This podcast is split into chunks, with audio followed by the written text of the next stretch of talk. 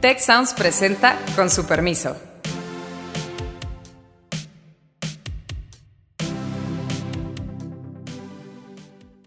Con su permiso, yo soy Alejandro Poiré. El pasado lunes 3 de mayo, nuestra ciudad vivió una tragedia que esperemos no se repita nunca y ojalá nunca se hubiera sucedido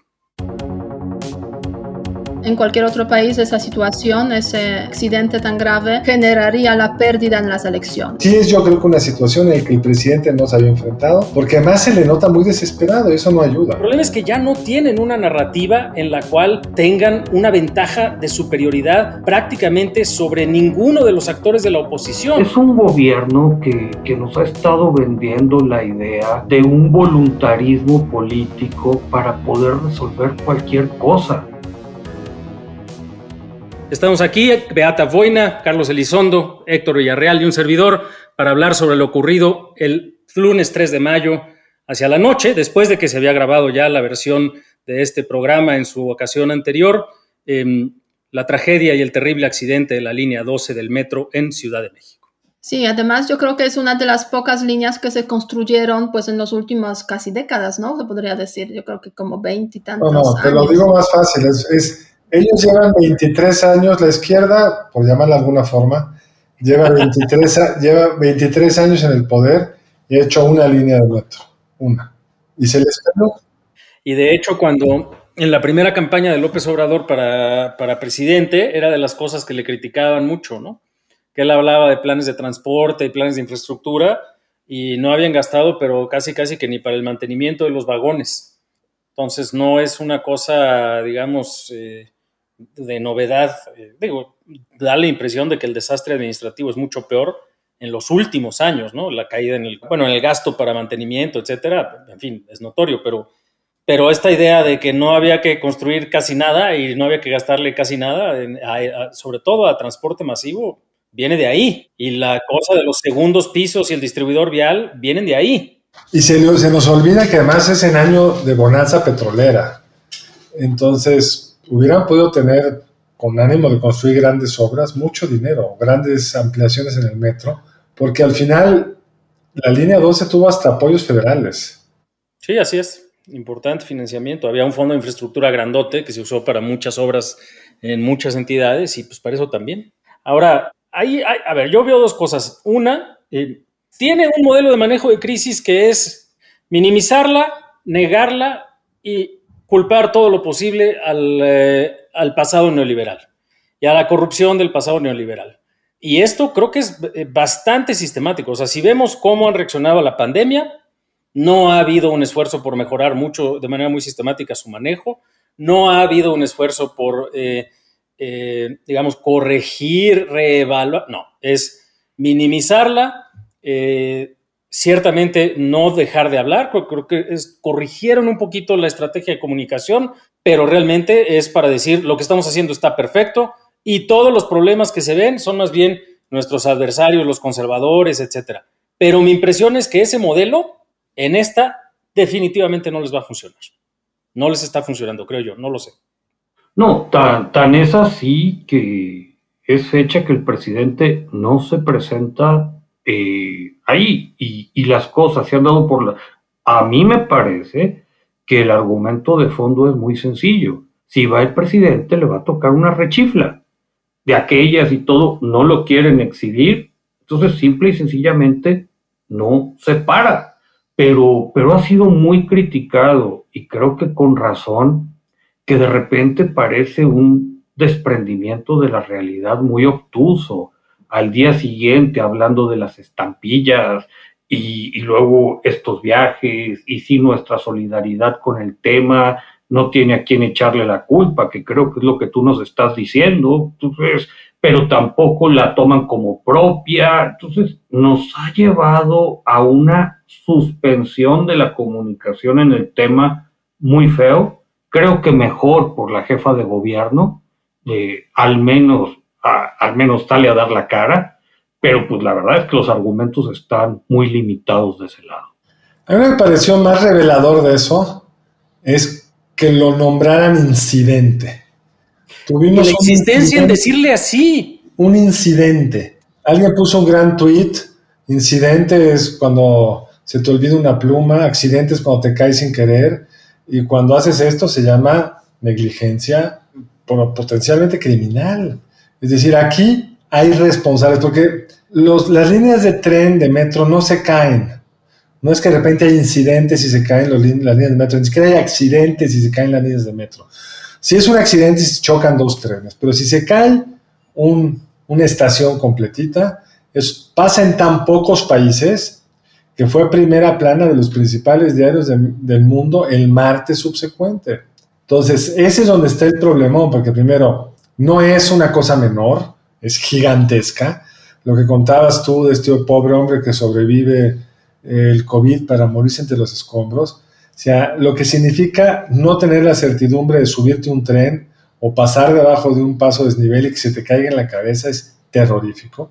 Y segundo, pues es un problema completamente de este grupo en el poder, que ha hecho un metro en su vida, en los 23 años en el poder han hecho una línea de metro y la hicieron mal y no fueron capaces de corregir cuando ya sabíamos que estaba dañada, cuando después del sismo ya sabíamos que había sido afectada y no lo hicieron. Y eso se llama negligencia. Para mí es tristísimo por la gente que, que murió y por los heridos, obviamente, que en total pues van a ser 100 víctimas más sus familias, ¿no? Veinte y tantas, casi 30 personas muertas y el resto los heridos.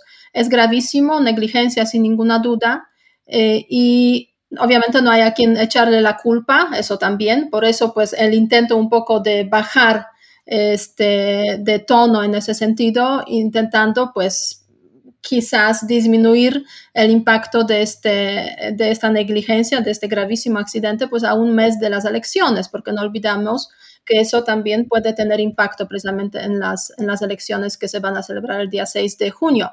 Pero aparte de eso, yo creo que hay otra ramificación interesante e importante, que es precisamente, eh, está relacionada con dos personajes aquí involucrados, aparte obviamente del presidente del gobierno, que es Claudia Sheinbaum como jefa del gobierno y de la Ciudad de México y responsable de alguna forma del mantenimiento de la infraestructura, y por otra parte Marcelo Oberard, eh, dos quizás candidatos eh, en el futuro para la presidencia.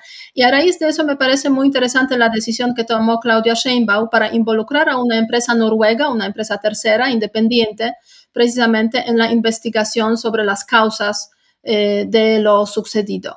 Y finalmente añadiría yo un punto más. en Europa la gente muere en el metro porque hay accidentes, hay atentados terroristas. Esos son básicamente las, el origen o las causas por las cuales mueren las personas en el metro. Aquí, desafortunadamente, lo que estamos viendo es que la incapacidad para mantener la infraestructura, eh, la negligencia es la que genera pues esas muertes en el metro. O sea, es algo impensable en el siglo XXI, la verdad. Yo sí veo que hay muchos elementos que hacen esto particularmente grave y particularmente complejo desde el punto de vista gubernamental. Eh, las señales de preocupación y de alerta sobre la seguridad de la línea vienen desde hace mucho tiempo. Es decir, hay investigaciones sobre si se hicieron bien las, eh, las obras, si estuvieron bien calculadas, si los trenes tenían que tener las ruedas de una forma o tenían que tener las ruedas de la otra. Ya había habido investigaciones, hubo personas que fueron consignadas ante autoridad, pero al final del día, además hubo eh, Todavía llamadas de alerta en 2017, en 2018 de parte de los vecinos, están los reportajes en la prensa.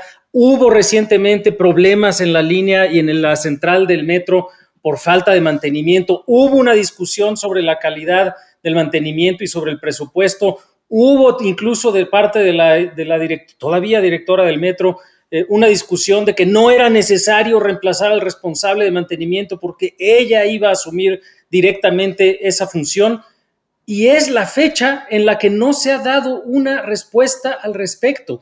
Y yo sí creo que este, esta característica de suponer que las cosas se pueden olvidar, se pueden minimizar, se puede culpar a otros, em, esta estrategia permanente de la de las eh, eh, estrategias de distracción y la nota diplomática a los Estados Unidos y la queja por el financiamiento de USAID ya se agotó ya se agotó, ya no tiene uso.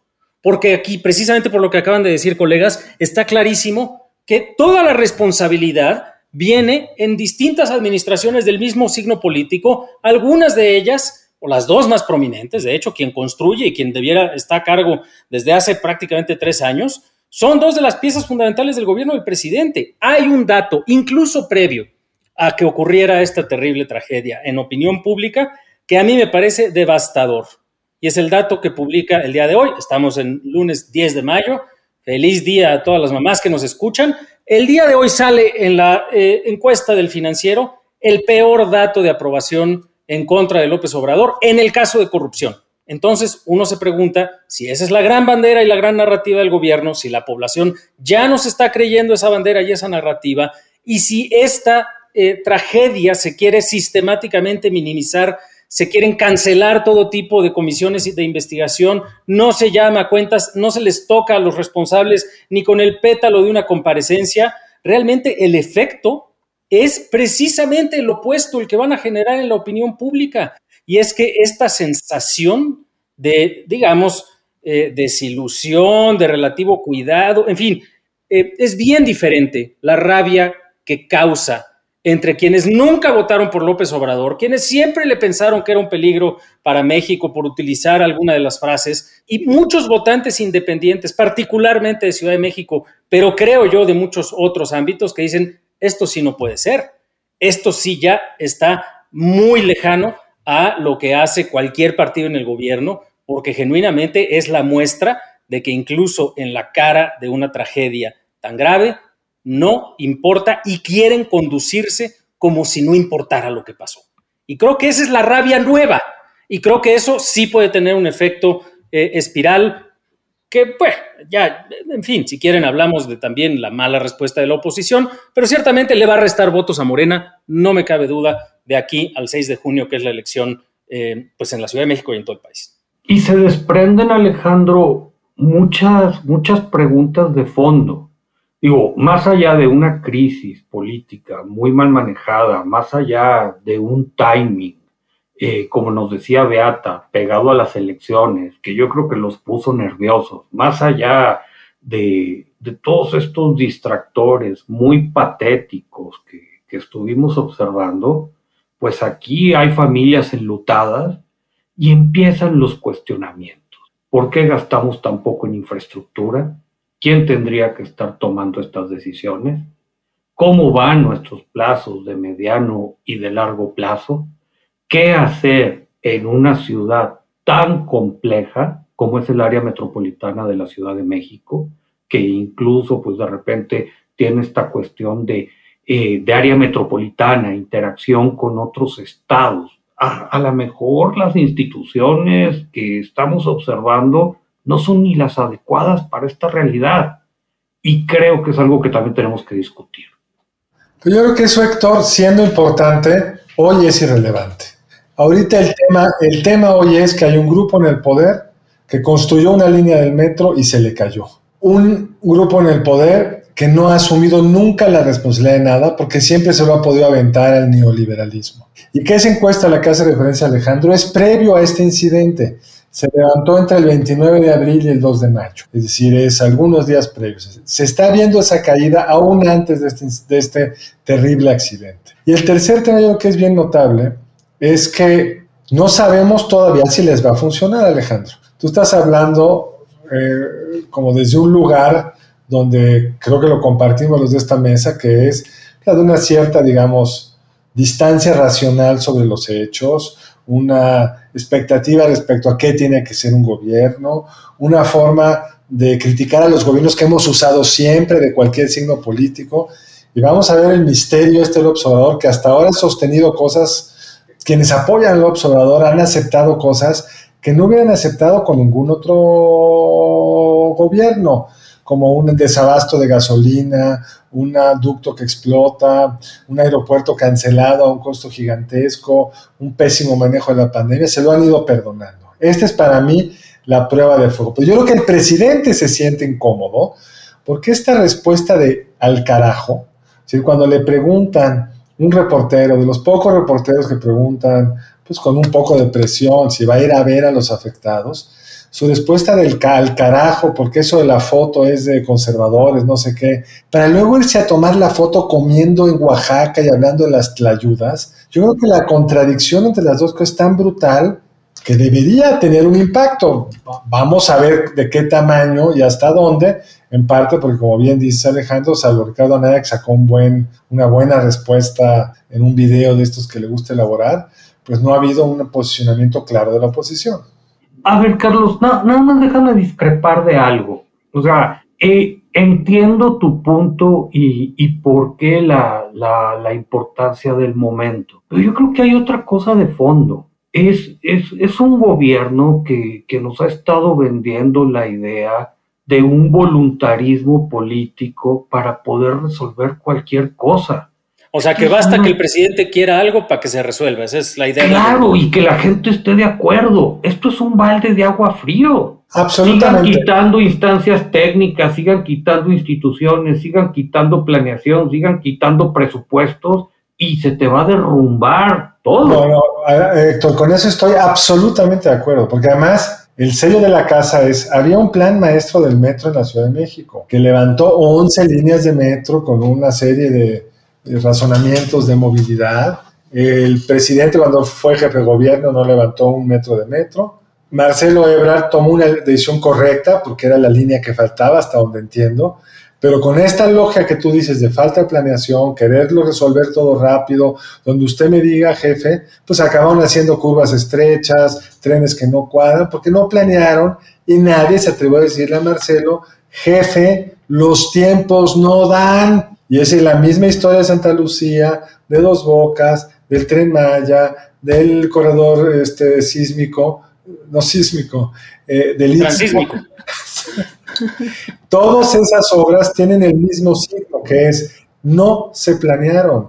Se hicieron porque, es más, ni siquiera eran necesarias muchas de ellas. Se hicieron por lo que tú decías, Héctor, porque el presidente las quiere. Y cuando las obras las hace la carrera, tarde o temprano te pasa esto tarde o temprano, ¿eh? Y mira, dos puntos muy importantes. Uno, la jefa de gobierno ha insistido que no se ha subejercido el presupuesto en el metro. Leonardo Núñez tiene una muy buena nota en Mexicanos contra la Corrupción. El presupuesto aprobado para 2020 fue de 15.6 eh, miles de millones de pesos. Al final del día les hicieron una reducción de 774 millones de pesos. Se quedaron con 14.878 millones de pesos, de los cuales ejercieron nada más 14.290. Es decir, se quedaron en la bolsa 587 millones de pesos que podrían haber sido utilizados para mantenimiento del sistema de transporte colectivo Metro. Y el otro dato, eh, eh, Carlos, que yo creo que sí hay que ver la pista de cómo va a pegar esto en opinión pública. El presidente en esta encuesta del financiero, nada más para subrayarlo, tiene solo 57% de aprobación, 41% de desaprobación, que es su dato más bajo desde agosto del año pasado. Entonces, eh, en fin, todavía faltan muchas cosas por ver, pero el dato es, eh, digamos, incluso previo a esto, y el problema es que ya no tienen una narrativa en la cual tengan una ventaja de superioridad prácticamente sobre ninguno de los actores de la oposición, aunque la oposición no esté proponiendo gran cosa, y creo que hay partes de cómo fue la reacción inmediata que fueron pues eh, muy terribles, lamentables, la verdad, hasta cayendo en la vileza de querer motivar a la gente a ir a denunciar antes de ayudarles a que se eh, recuperaran y buscar a sus familiares, etcétera. Pero el efecto, digamos, en corrupción antes de este resultado, 59% de la población ve mal o muy mal al gobierno de López Obrador en corrupción, su gran bandera, y solo 23% viene muy bien. Entonces, bueno. Déjame agregar otro dato que es bien interesante. Los atributos del presidente se habían mantenido bastante sólidos. La atributo honestidad bajó en marzo de un 51 positivo a un 44 positivo, los atributos de él. Y la pregunta que es luego muy interesante, porque luego como que hay una cierta disonancia entre cómo ve la gente el país y cómo aprueba el gobierno, a la pregunta, en general, ¿usted diría que el país va por buen camino? Pasó de 35 a 27%. Por mal camino, de 35 a 42, que es el peor medición desde enero de este año. Las cosas cambian rápido, no sabemos cuál va a ser la, la, tendencia nueva, pero sí es yo creo que una situación en la que el presidente no se había enfrentado porque además se le nota muy desesperado y eso no ayuda. En cualquier otro país esa situación, ese, ese, ese accidente tan grave, eh, generaría la pérdida en las elecciones. Como digo, en cualquier otro país, no necesariamente en México, porque me da la sensación de que la población aquí tiene un buen aguante, o sea, puede aguantar mucho y hemos visto que a pesar de todas las situaciones desastrosas, pues la opinión pública se ha mantenido, pues a pesar de todo, bastante, bastante firme en el apoyo al presidente, aunque mencionan aquí efectivamente como un, un bajón. Ojalá eso se traduzca precisamente en, en eh, los resultados electorales, pero eh, les tengo que decir que en los últimos tiempos he estado hablando ahí, se puede decir, con las personas que sí han votado a, eh, López Obrador en su momento. Eh, y la verdad es que, eh, ¿cuál es la opinión? Se sienten quizás decepcionadas muchas de esas personas, pero por otra parte no ven la alternativa. Y eso es, a mi modo de verlo, más triste, que no hay alternativa precisamente, y eso es lo que pues, puede que lleve a los resultados electorales a esa situación, pues no de pérdida quizás de alguna pérdida, pero no, no, va, no van a, digamos, ir de acuerdo con cómo lo pensaríamos que ocurriría en otros países. Eh, me da la sensación a veces que tendría que colapsar esa ciudad para que la gente se eh, moviera y realmente pues hiciera algo eh, con la escena política que hoy en día tenemos. Yo creo, Beata, que va a estar interesantísima la, la, votación, específicamente en Ciudad de México, con respecto a lo que ocurrió en, en 2018. Creo que va a ser un termómetro de, de muchas tendencias futuras en el país. A ver, yo, yo estoy de acuerdo, Héctor, y creo que aquí hay que subrayar algo. Más que, más que pensar que el electorado mexicano aguanta todo, yo no estoy de acuerdo con eso. Más bien lo que ocurre es que eh, en efecto, la oposición no es... Mucho, aguanta mucho, mucho más que...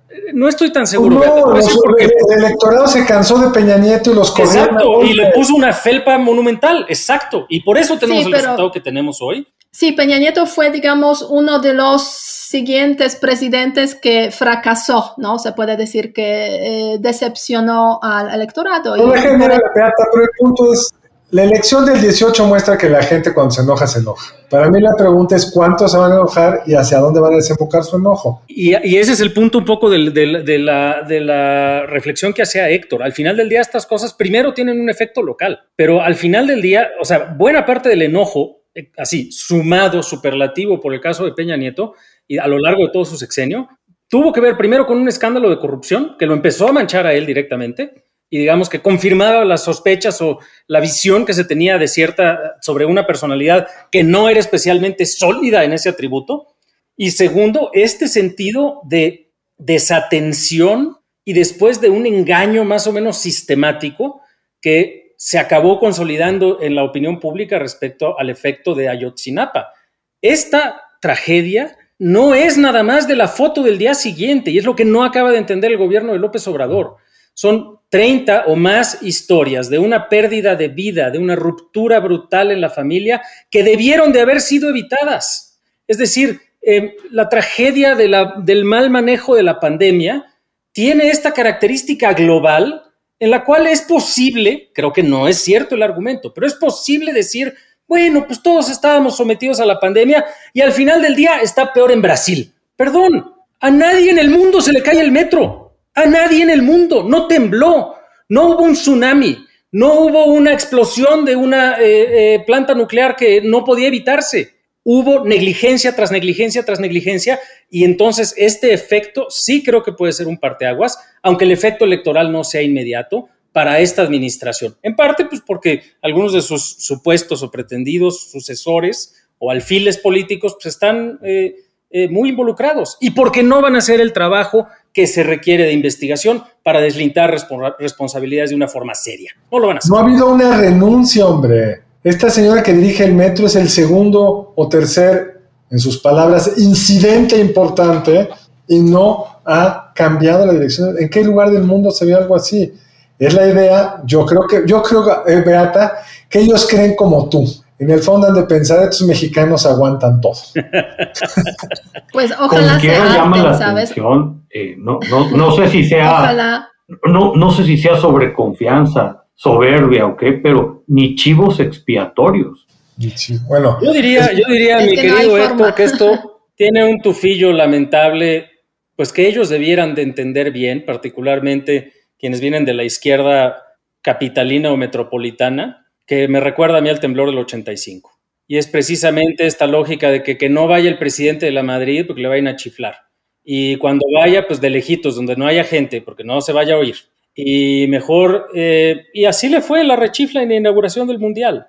A la gente no se le olvidó y la gente se organizó. Y el efecto, digamos, político que tuvo la pérdida de legitimidad de este padre autoritario que tenía la razón moral para decirnos, no, no, no, no vamos a cometer los errores de la democracia, de que ganen los panistas en Chihuahua, no vaya a ser el daño patriótico, etcétera, etcétera, se perdió por completo.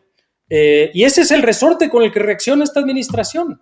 Y es brutal, es, es injuria por encima de la tragedia. Yo creo que es una analogía interesante, la magnitud por supuesto es muy distinta, eso es lo que puede hacer que crezca o crezca menos, pero yo creo que donde les pega muy fuerte es en su autoridad moral, porque lo que ha, logrado construir muy bien el presidente es yo soy distinto, el pasado era corrupto, el presente no, y no solo no pueden hacer ese argumento, sino que los presidentes en el pasado, aunque fuera de lejitos, iban o sea, esta percepción de que el presidente no le importa realmente los nombres y apellidos de los fallecidos.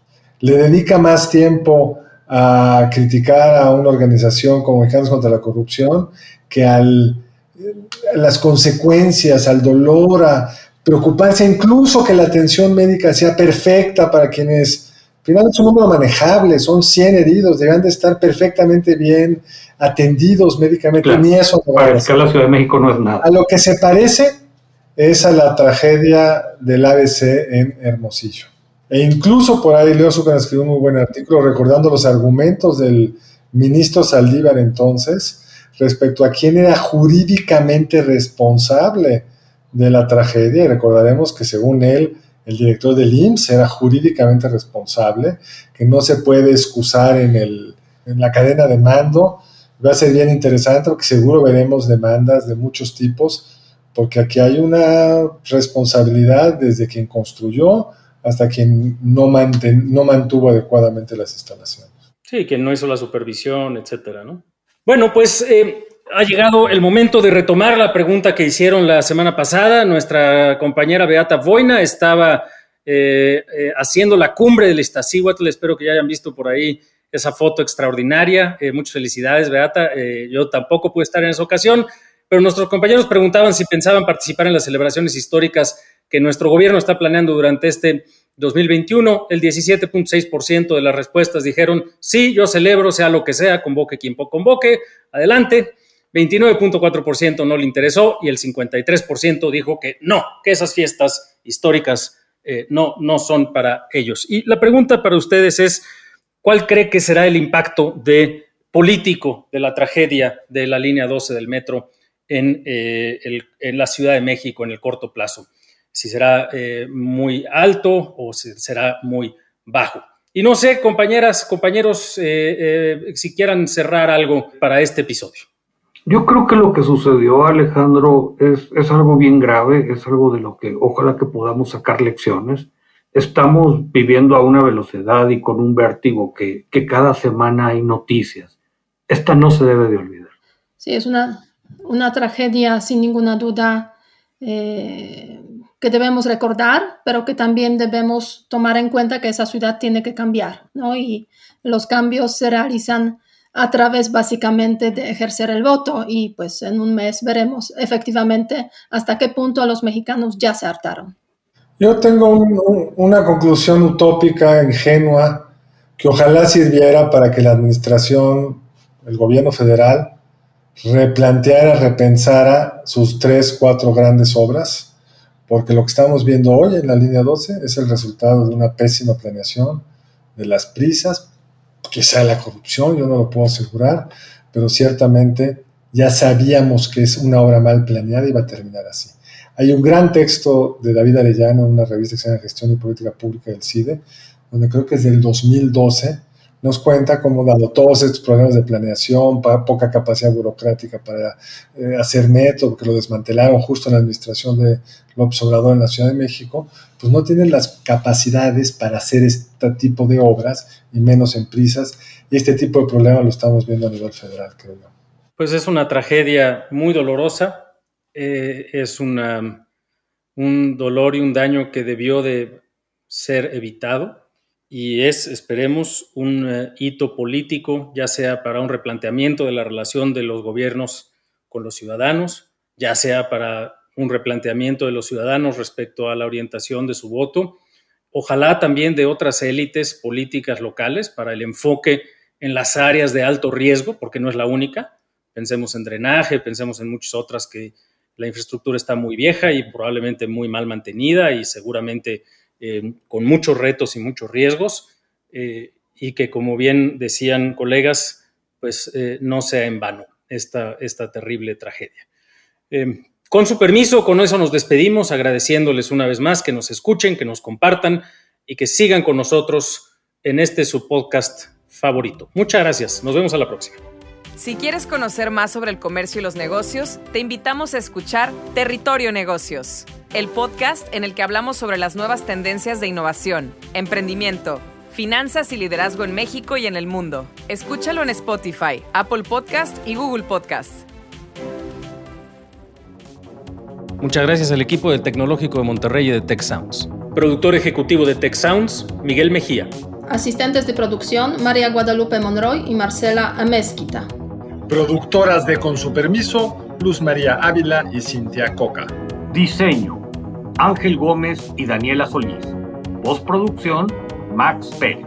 Les invitamos a escuchar el siguiente episodio de Con su permiso y el resto de programas de Tech Sounds en los canales de su preferencia.